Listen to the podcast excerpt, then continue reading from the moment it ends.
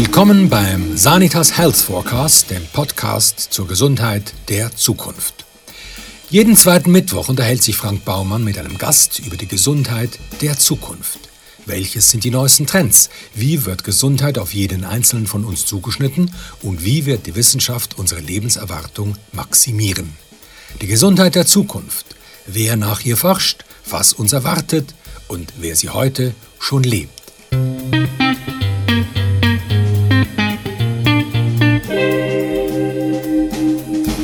Sanitas Health Forecast zur Gesundheit der Zukunft.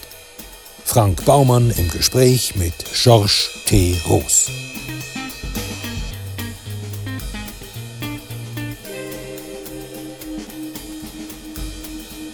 Georges Teros gilt als der führende Zukunftsforscher der Schweiz. Er ist Gründer des privat finanzierten Zukunftsforschungsinstituts Trends and Future. Seit 1997 analysiert er die treibenden Kräfte des gesellschaftlichen Wandels. Seine Zeitdiagnosen weisen in die Zukunft unserer Gesellschaft, benennen die Herausforderungen und stellen die Risiken unverblümt dar. Sie betonen aber auch immer wieder nachdrücklich die Chancen. Georges Theros, sagen Sie, wie wird man eigentlich Zukunftsforscher? Ich bin ein bisschen der Zufall geworden. Ich bin in meinem ersten Leben Journalist. Ich bin der Redaktionsleiter von der LNN in Luzern, was es nicht mehr gibt. Und äh, habe mich dann beworben auf das Inserat, das ich gesehen habe, für das Gottlieb Duttwiller Institut, Abteilungsleiter gesucht und äh, die haben mich tatsächlich wählen. Und dort, äh, im Rahmen von meiner Tätigkeit in der Geschäftsleitung vom GDI, habe ich dann Fragestellungen und Methoden von der Zukunftsforschung an den Job gelernt. Äh, wenn ich äh, jetzt 20 Jahre jünger wäre oder 30, dann könnte ich sie jetzt studieren. Auf Berlin beispielsweise gibt es also jetzt einen universitären Studiengang äh, in Zukunftsforschung. Sie haben Ihre eigene Firma vor 20 Jahren gegründet. Was sind denn damals so die grossen Trends gewesen, die die Welt bewegt haben? Vor 20 Jahren war äh, äh, die Situation, dass man gesagt hat, oh, Internet könnte etwas sein. Und da gibt es äh, berühmte Kollegen von mir, die sich dann ein bisschen verrennt haben und gesagt haben, das Internet wäre überschätzt, weil wir haben damals auch gerade das, was wir jetzt in anderen neuen Technologien haben, nämlich den Hype von der Aufmerksamkeit gehabt. Und wenn äh, etwas Neues im Hype ist, dann gibt es immer Propheten, die sagen, das wird in den nächsten drei Jahren alles auf den Kopf stellen und vergessen sie jedes Geschäftsmodell und wir werden uns als Gesellschaft ganz anders organisieren. Und äh, das ist damals sicher wahnsinnig übertrieben gewesen, wenn man sich mal erinnern, wie man sich noch hat müssen einwählen, die meisten oder über das Telefon, dann hat es ein bisschen piep, piep, piep gemacht und nachher ist die Zeit da gewesen, das heißt, es ist noch lange nicht da gewesen. Äh, www ist ja für weltweites Warten gestanden. Äh, und die, die dann gesagt haben, äh, die Welt wird total eine andere sein, drei Jahre, die haben natürlich nicht recht gehabt. Aber es ist ein typischer Fall, äh, wo man kurzfristig den Effekt oder die Bedeutung vielleicht überschätzt und langfristig haben wir sie alle dort massiv unterschätzt. Oder wenn Sie denken, die digitale Transformation, wo wir heute haben, die Gesellschaft, die Wirtschaft, die Politik, die Kultur. Und digitale Transformation heißt nicht nur, dass wir jetzt mehr Technik nutzen, sondern dass die Art und Weise, wie wir schaffen, wie wir zusammenleben, wie wir miteinander kommunizieren, hat sich ziemlich verändert durch die digitalen Medien. Das ist schon enorm. Und heute gibt es auch so, vielleicht können wir auf das noch zu reden, auch so Technologien, wo ich der Meinung bin, das sind nicht in zwei, drei Jahren, man verändert die Welt. Aber wenn man einen Zukunftshorizont von 20 Jahren hat, dann ist das Potenzial riesig, dass sie, äh, unsere Welt verändert werden. Also das eine war Digitalisierung, klar. Welche sind denn die anderen Megatrends? Von damals. Also die, die zum Beispiel äh, wo, wo man heute ein bisschen mehr wahrnimmt, aber auch immer noch aus meiner Sicht ein bisschen zu wenig. Schon damals ist natürlich klar gewesen, wie die demografische Entwicklung sein wird. Also äh, die Alterung in vielen Ländern, die Schweiz einbezogen, das Wachstum von der Weltbevölkerung, äh, wie, wie das, das äh, weitergeht, wenn auch ein bisschen verlangsamt. Und, aber noch heute muss ich sagen, bin ich überrascht, wie wenig dass man bereit ist, Konsequenzen zu ziehen aus einer, so einem Megatrend wie die demografische Alterung. Oder also 1960 hat es auf ein Rentner sechs Menschen gegeben in der Schweiz, die im erwerbsfähigen Alter waren. Eins zu sechs. Und im Jahr 2040 wird das 1 zu 2 sein. Also pro Rentner hat es nur noch zwei Menschen in dem Land im erwerbsfähigen Alter. Und die Verschiebungen sind äh, unausweichlich. Nicht einmal Corona hat das äh, verändert.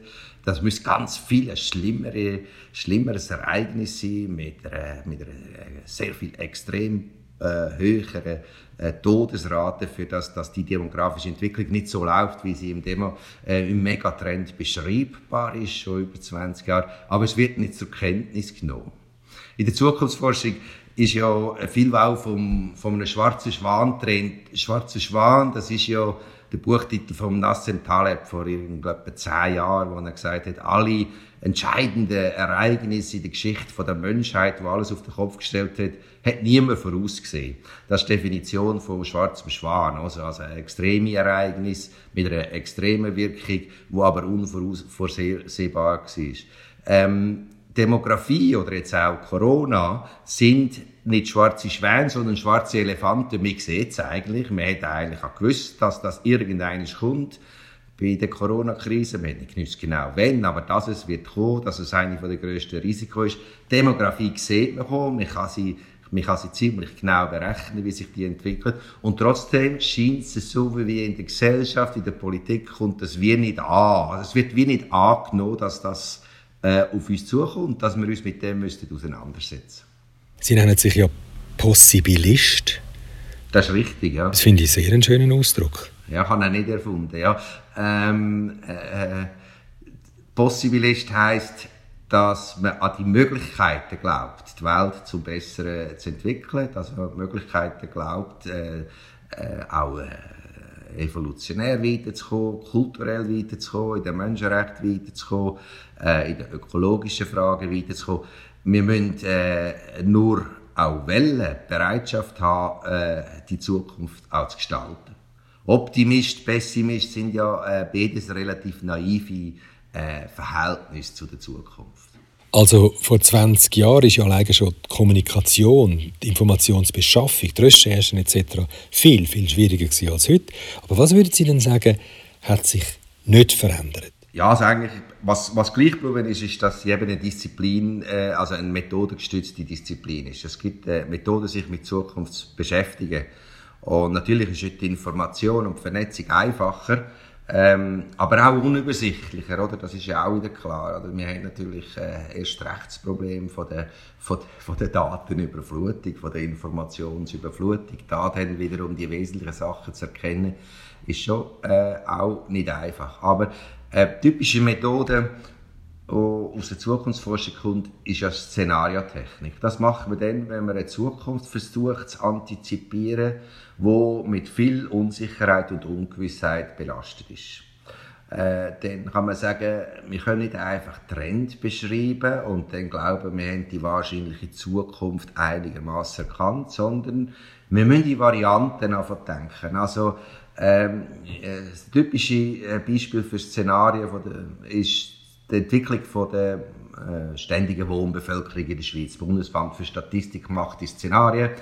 Und da versucht man ja zu identifizieren, was sind denn überhaupt die Treiber, die eine Zusammensetzung und die Größe von einer Bevölkerung ausmachen. Und das ist bei, bei Bevölkerung jetzt so, dass das erstens Geburten sind, zweitens die Lebenserwartung, und drittens ist es Saldo aus der Migration. Jetzt wissen wir bei all dem mehr oder weniger nicht, wie sich das entwickelt. Der unsicherste Faktor ist auf 20 Jahre rausgesehen, beispielsweise Migration, so dass man dann da mit Varianten rechnet. Was wäre, wenn? Das ist eigentlich äh, ein Szenario. Man sagt, wir nehmen mal an, das Migrationssaldo über die nächsten 20 Jahre ist beispielsweise 25.000 positiv. Wie sieht es denn aus mit einer normalen Fertilität und einer normalen Sterblichkeit? Sie sagen, Covid-19 hätte man können sehen können.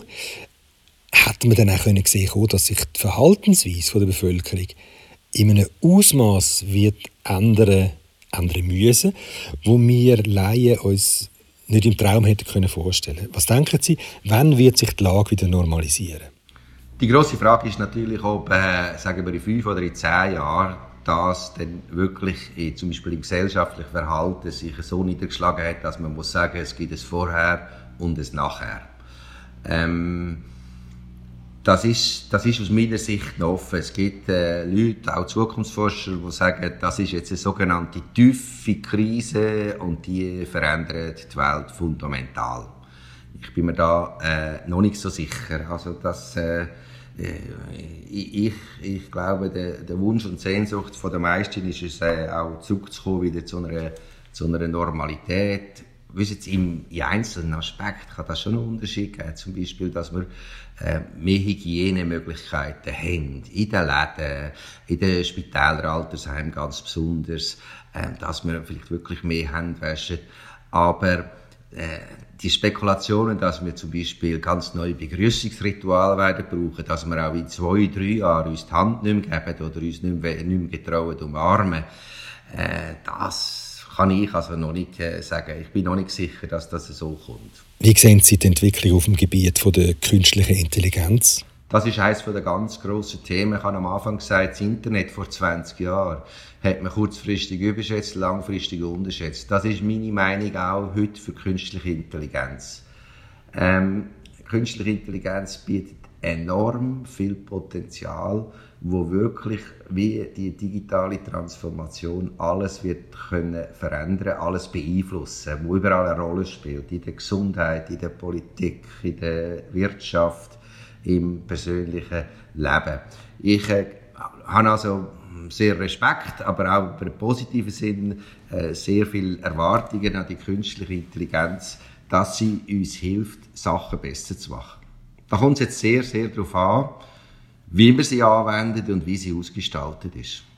Wenn ich dafür das Beispiel, das Beispiel mache, ähm, ich glaube, in 20 Jahren hat jeder von uns äh, eine App, eine künstliche Intelligenz-App als Gesundheitsavatar, wo mich beraten kann. Also wenn ich jetzt zum Beispiel ein Symptom habe, kann ich äh, die App fragen, was meinst du, was könnte das sein? Die App hat meine Vitaldaten, die werden ja laufend erhoben, sobald man irgend so eine Smartwatch anhat oder sonst ein äh, Vitaldaten-T-Shirt oder was auch immer, das werden mehr viele von uns werden das haben.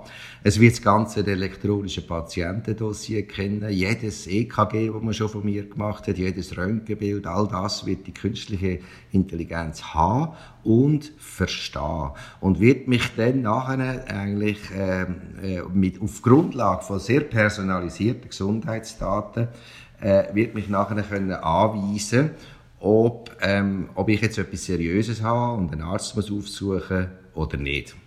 Wenn ich dann zum Arzt oder zur Ärztin muss gehen, wird sie auch künstliche Intelligenz haben, um äh, sehr viel besser können Diagnosen zu stellen. Äh, weil Maschinen, äh, die künstliche Intelligenz ist heute schon besser, zum Beispiel im Verstehen von Röntgenbildern. Was sehe ich überhaupt von dem, auf dem Röntgenbild von der Lunge? Äh, das zeigen verschiedene Studien, dass künstliche Intelligenz am Durchschnittsarzt bereits überlegen sie wird. Das wird noch mit je, je mehr Daten da einflüssen, je mehr die künstliche Intelligenz dazulernt, umso besser wird sie. Sie wird eine ganz mächtige Assistenz. Also das ist jetzt ja ein positives Szenario. Was wäre denn zum Beispiel ein negatives? Das negative Szenario wäre, dass, wenn ich das Gefühl habe, ich habe etwas, äh, tut mir etwas weh oder äh, so, und ich will zum Arzt, dass dann zum Beispiel die Krankenkasse sagt, halt, du musst zuerst durch unsere Triage künstliche Intelligenz und die entscheidet dann, ob du überhaupt einen Arzt darfst aufsuchen oder nicht. Also verstehen Sie, es kommt darauf an, wie man es nutzt, wie man es anwendet. Ganz extrem ist natürlich das Beispiel vom Generalsekretär von der Kommunistischen Partei von der Volksrepublik China, vom Xi Jinping, wo einfach mal kurz 1,4 Milliarden Menschen elektronisch überwacht. Total überwacht. Total überwacht. Ja, das ist auch eines von den, äh, von den Negativszenarien. Äh, das ist eben künstliche Intelligenz, die Bilder kann verstehen, Bilder kann lesen. Die haben Milliarden oder Millionen von Kameras aufgestellt und das könnte ja kein Mensch analysieren. Wo ist jetzt der Frank Baumann und äh, ist er jetzt auf dem Bild auch wieder? Aber KI kann das. äh, kann das immer besser. Und so wird das natürlich eingesetzt und kann eingesetzt werden zur absoluten Kontrolle von der Bevölkerung. Auch das ist ein Beispiel, wo man muss sagen, ja, so darf es nicht sein. KL, also die künstliche Intelligenz, die müsste doch eigentlich auch wahnsinnig viel Positives haben, vor allem jetzt im Gesundheitsbereich oder so. Es ist ja auch so, dass es mittlerweile äh, möglich ist, sie, ihres oder mein äh, äh, Erbgut äh, vollständig zu sequenzieren. Also alle, alle ähm, Gen da äh, zu analysieren und zu beschreiben. Und ähm, das gibt Unmengen von Daten, wenn das äh, hunderttausende Millionen von Leuten machen und wenn wir die Daten zusammenführen und dann vielleicht noch äh, Krankengeschichten dazu verknüpfen, dann werden wir unglaubliche Entdeckungen machen, wo medizinischer Fortschritt von enormem Ausmaß wird bringen. Ähm, und so viel Daten auslesen. Also wir reden davon, dass sie dann mehr Daten als zum Beispiel äh, YouTube als Videoplattform Videodaten hat. Äh, das kann nur eine künstliche Intelligenz auslesen. Das heißt, die Daten äh, äh, in eine Struktur in die Daten äh, bringen, also Muster erkennen, in dem Sinn wissenschaftlich gesprochen Hypothesen bilden, wo man kann überprüfen kann. Aber wenn das kommt und wenn wir die, die Daten haben und die zusammenführen und die künstliche Intelligenz uns da durchführt, dann werden wir viel, viel Krankheiten können heilen oder besser behandeln oder sogar verhüten, wo wir heute noch machtlos sind. Man hört immer öfter den Begriff Genediting. Was müssen wir uns darunter vorstellen? Äh, es gibt, es, äh, äh, wenn wir die, die Gene sequenzieren, dann haben wir ja eigentlich noch nichts gewonnen. Weil, äh, wenn man nichts machen kann, ist es ja vielleicht auch blöd. Wir, äh, wir wissen plötzlich etwas über eine Disposition, sondern eine Erkrankung aber der Arzt muss sagen, ja, Sie haben eine 33,8-prozentige Wahrscheinlichkeit, dass das in den nächsten fünf Jahren zu der und der Krankheit kommt. Aber machen können wir leider nichts. Das ist ein bisschen armselig. Aber da sind wir eben auch, es ist eine andere äh, Technologie, wo ich sage, wird äh, wahrscheinlich unsere Welt verändern. Das ist die ganze Geneditierungstechnologie, die sogenannte Genschere. Äh, CRISPR-Cas9 oder jetzt schon eine Weiterentwicklung Prime Editing auch genannt äh, wo man also ganz gezielt das Gen kann ansteuern, es einschalten, es ausschalten und sogar umschreiben. Also eine von den Entdeckerinnen hat äh, unsere DNA ein beschrieben wie ein Drehbuch, oder? Und äh, ein Gen sagt äh, den Zellen, was sie zu tun haben, so wie das Drehbuch dem Schauspieler und der Schauspielerin.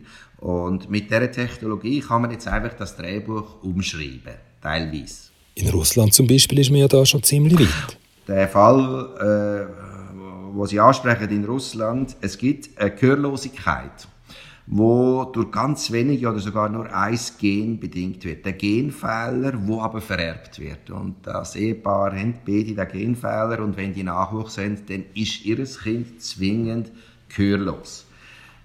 Jetzt äh, ist es Gesuch von dem russischen Wissenschaftler, dass er mit der Genschere, mit der äh, CRISPR-Cas9-Technologie das Gen darf so verändern, dass es inaktiviert ist ähm, und damit die ein Kind bekommen, das kann hören kann. Das ist eine der ersten äh, Möglichkeiten. Mir ist ja noch sehr zurückhaltend, zu Recht, am Mensch die Technologie äh, auszuprobieren. Das ist, äh, das ist ein Fall, wo der jetzt ganz offiziell versuch, ein Gesuch gestellt hat, bei den jeweiligen Instanzen, das so zu machen.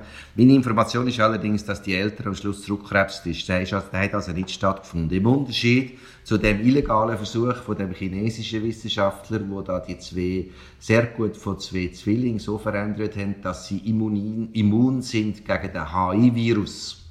Äh, Lulu und Lana heißen die Mädchen und das hat vor zwei Jahren einen riesen, riesen Skandal gegeben, wo das rausgekommen ist, äh, dass er das gemacht hat, weil natürlich die ganze Wissenschaftscommunity und äh, ähm, ähm, und Philosophen und Ethikräte und alle sagen, das dürfen wir noch lange nicht am Menschen ausprobieren, wir wissen nicht, was für Nebeneffekte noch passieren können. Der hat das aber offensichtlich äh, gemacht und, hat, äh, und, die, und die zwei Mädchen sind auf die Welt gekommen ähm, ja, mit all dort ist es nur eins oder ganz wenige Gene die man muss ändern muss, damit ein Mensch immun ist gegen den HIV-Virus. Das wäre ja eigentlich phänomenal, aber gleichzeitig ist es doch auch ein bisschen heikel, oder? Ich würde so sagen, wenn es sicher ist, dass damit keine unerwünschten äh, Nebeneffekte passieren, ist das natürlich eine, Möglichkeit, die ich mm, akzeptabel finde. Es gibt allerdings bei dem Fall noch ganz eine interessante Nebengeschichte, wo man nicht recht weiß, ist es denn wirklich um HIV gegangen oder nicht. Weil äh, wir haben in, äh, in Forschungen auch festgestellt, dass das gleiche Gen könnte sozusagen die Lernfähigkeit steigern. Also das wäre dann ein Versuch, eine Optimierung der Kognition zu bringen. Offenbar geht das um ein Gen, das CCR5 heißt. CCR5 und äh, wenn das ausgeschaltet, eingeschaltet, das weiß ich jetzt nicht, ist, ist man immun gegen HIV. Das weiß man. Aber äh, die Vermutung ist, dass auch die Plastizität vom Hirn, also die Lernfähigkeit, größer ist, wenn das sozusagen gleichgeschaltet ist wie für die Immunität gegen HIV. Ist das die heimliche Absicht? Und dann kommen wir natürlich in ein anderes Problem. Also wenn wir das Gen editieren können nutzen, um schlimme Erbkrankheiten äh, auszuschalten, vielleicht Alzheimer zu lösen, auch das ist äh, äh ein Versprechen, das man hat, das man vielleicht mal schafft, wenn es uns äh, möglich wird, Krebs zu heilen, dann finde ich das im Grundsatz positiv und äh, auch wünschenswert, dass man es anwendet. Problematisch ist, wenn man sagt, ja, aber man kann auch zum Beispiel super intelligente Menschen machen, wenn man Hirne äh, verändert. Oder wir können für unsere Babys Haarfarbe, Augenfarbe, Körpergröße, äh, Sportlichkeit manipulieren. So einfach ist das Ganze nicht, aber man kann nicht auf der einen Seite sagen, die, die, die, die, die positiven Versprechen auf die Zukunft sind all das, Alzheimer, Krebs, Erbkrankheiten, und auf der anderen Seite sagen, ja, das geht nicht. Oder? Designerbaby geht nicht. Es darf nicht sein, aber gehen, technisch, müsste es ja dann eigentlich auch. Wenn es eine geht, geht auch das andere. Und wie würden Sie jetzt die verschiedenen Überlegungen zusammenfassen? Also das Gesamte, wo wir jetzt ein bisschen darüber geredet haben, ähm, fasst sicher ein bisschen zusammen unter dem Thema Biotransformation, nämlich, äh, dass wir zunehmend in die Lage kommen, äh, der Biologie selber ein Upgrade zu geben. Äh, da gehört die Genshare mit dazu, da gehört aber auch Verschmelzung von Technologie und Biologie dazu. Und das hat grosse Auswirkungen im Gesundheitsbereich, über das haben wir eigentlich schon viel geredet, aber es hat eben auch, äh, sonst wäre es kein Megatrend, es muss in anderen Bereichen auch eine Rolle spielen. Es spielt eine ganz grosse Rolle. Beispielsweise gehört in den Biotransformationstrend hinein, dass äh, wir wahrscheinlich äh, in 10, 20, 30 Jahren sehr viel weniger Fleisch essen. Und Fleischersatzprodukte, entweder sind es dann pflanzliche oder dann eben Fleisch aus einem Bioreaktor, das ist Biotransformation. Also wenn man äh, einem Rind per Punktion eine Zellen entnimmt und die Zellen nachher in einem Bioreaktor wachsen lässt. Man geht davon aus, eine Zelle kann man 10.000 Kilogramm Muskelfleisch herstellen. Ähm, dass, das, dass das natürlich ähm, sehr viele äh, Auswirkungen hat auf die Ernährungssicherheit von einer wachsenden Weltbevölkerung, aber auch ökologisch ein enormer Vorteil ist, ist noch nur noch irgendwie 5-6 Prozent der Treibhausgase, die auf diese Art würden entstehen im Vergleich zum, zum herkömmlichen, zur herkömmlichen Tierzucht. Ähm, also das ist ein Element davon. Dann aber auch die sogenannte synthetische Biologie, also wo man sozusagen am, am Computer neue Gene äh, für Bakterien züchtet, herstellt, designt und so Bakterien könnten zum Beispiel Umweltgift fressen oder könnten Arzneimittel von der Zukunft sein. Gehe auch davon aus, dass die, die Genschere, die CRISPR-Technologie dazu führt, dass wir Saatgut haben werden, wo am Klimawandel angepasst ist. Das heißt, wo äh, sehr viel resistenter ist gegen Dürre und gegen Schädling, also sehr viel weniger Pestizide nötig sind und äh, auch unter äh, klimatisch schwierigeren Bedingungen äh, wächst. Also die Biotransformation hat einen grossen, äh, grossen Teil in der, in der Gesundheit, in der menschlichen Gesundheit, aber geht weit über das aus. Ist das jetzt bereits ein Megatrend? Das ist noch kein Megatrend. Ich nenne das einen Emerging Megatrend oder einen embryonalen Megatrend, können wir auch sagen. Aber es ist so ein bisschen meine Wette auf die Zukunft, dass das in 20 Jahren ein Megatrend sein wird. Wir werden immer älter. Mhm. Man rechnet damit, dass irgendwann die Leute vielleicht 120, 30 Jahre alt werden. Was passiert dann, wenn wir sterben? Ähm, Also, da kann ich jetzt nicht als Zukunftsforscher antworten, weil die Zukunft kann ich nicht erforschen.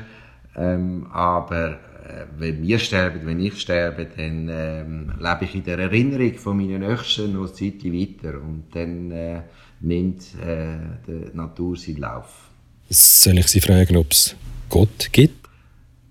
Nein, müssen Sie nicht fragen, aber wenn, also aus, aus meiner Sicht gibt es keine guten Gründe anzunehmen, dass es einen Gott gibt. Das ist also ein agnostischer Ansatz. Äh, ob Agnostiker oder religiös, das äh, ist ja eigentlich äh, oft so, dass wir natürlich schwer haben mit dem Gedanken vom, vom Sterben. Nicht so lange es abstrakt ist, nicht so lange man jung und gesund ist, dann nachher haben wir noch, äh, da kann man in vollen Tönen sagen, ja, ich tue den Patienten Verfügung machen und ich will auf keinen Fall das und Zeug Sachen. Aber ähm, äh, wenn es einem betrifft, und das sehe ich jetzt nicht an mir, aber in meiner nächsten Nähe, dann äh, ist es erstaunlich, was man alles aufwendet, um eben doch jetzt nicht dem Unvermeidlichen, ja, sozusagen noch ein bisschen Nachhelfen durch Unterlassung. Also ich meine jetzt gar nicht aktiv aus dem Leben treffen, aber dass man etwas nicht mehr macht, dass man etwas nicht mehr macht, das ist ganz schwierig und äh, ja, äh, es beschäftigt mich, beschäftigt mich schon lange, schon seit dem Studium. Was ich ja mal eingangs gesagt habe, ist mir vor allem um Philosophie gegangen. Meine Litzarbeit ist auch zum Thema das Glück und der Tod gewesen.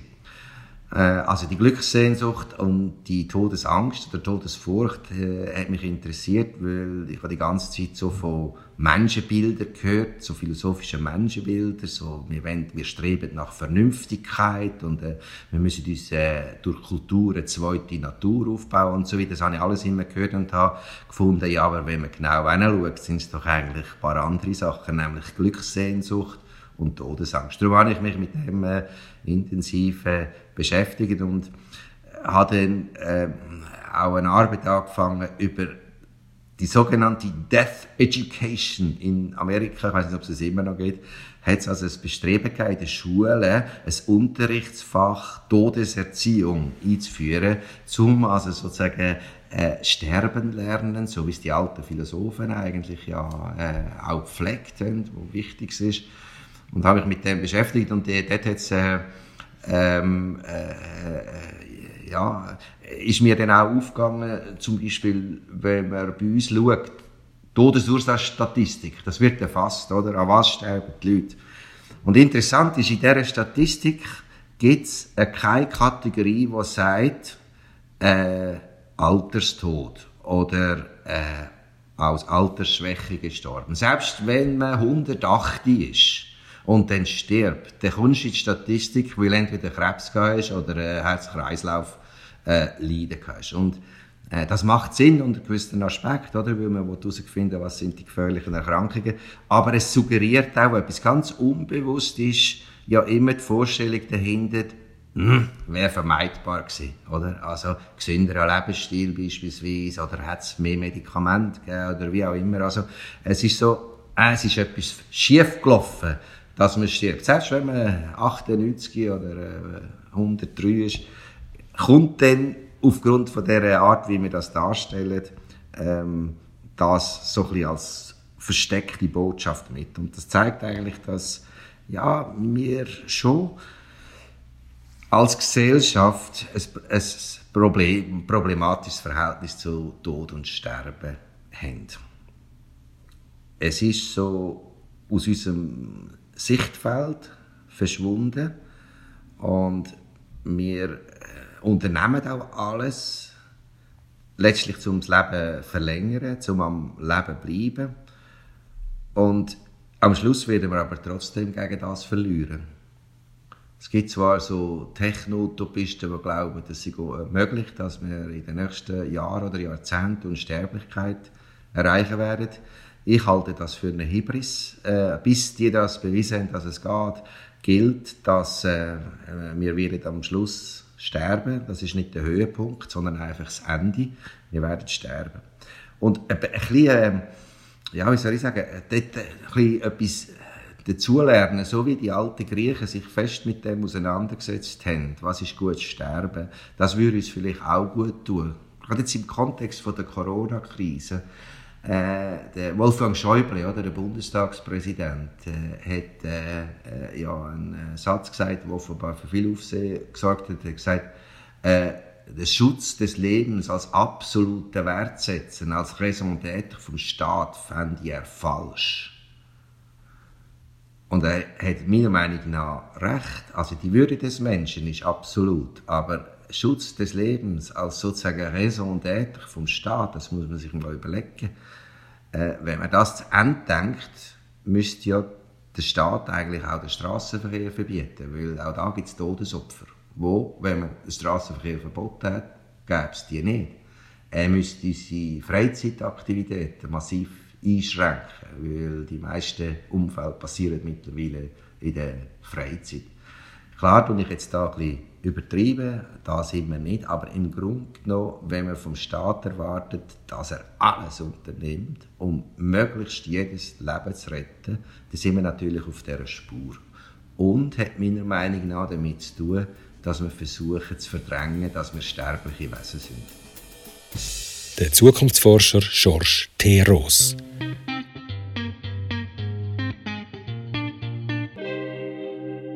Weitere Einblicke in die Gesundheit der Zukunft finden sich im Bestseller Sanitas Health Forecast.